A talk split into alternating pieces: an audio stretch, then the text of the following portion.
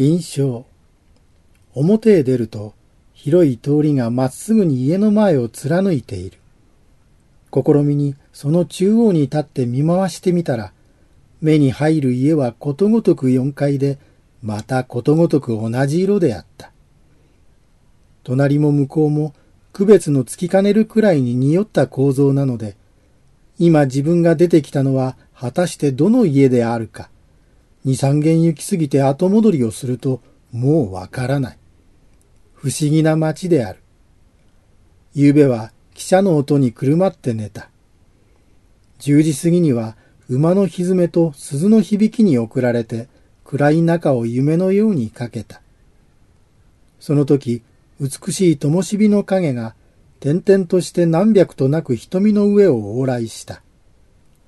その他には何も見なかった。見るのは今が初めてである。二三度この不思議な街を立ちながら見上げ、見下ろした後、ついに左へ向いて一丁ほど来ると四つ角へ出た。よく覚えをしておいて、右へ曲がったら、今度は前よりも広い往来へ出た。その往来の中を馬車が幾両となく通る。いずれも屋根に人を乗せている。その馬車の色が赤であったり木であったり、青や茶や紺であったり、しきりなしに自分の横を追い越して向こうへ行く。遠くの方を透かしてみると、どこまで五色が続いているのかわからない。振り返れば、五色の雲のように動いてくる。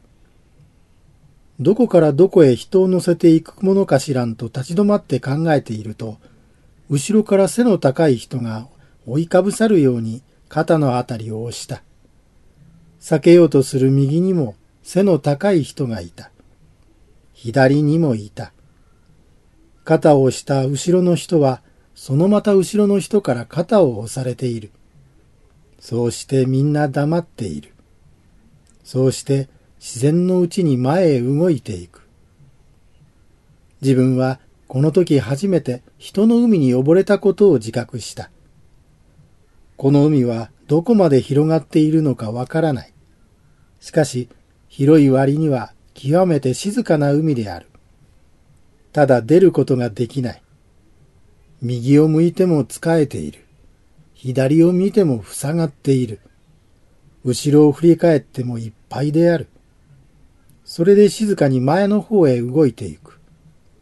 ただ一筋の運命より他に自分を支配するものがないかのごとく、幾万の黒い頭が申し合わせたように歩調を揃えて一歩ずつ前へ進んでいく。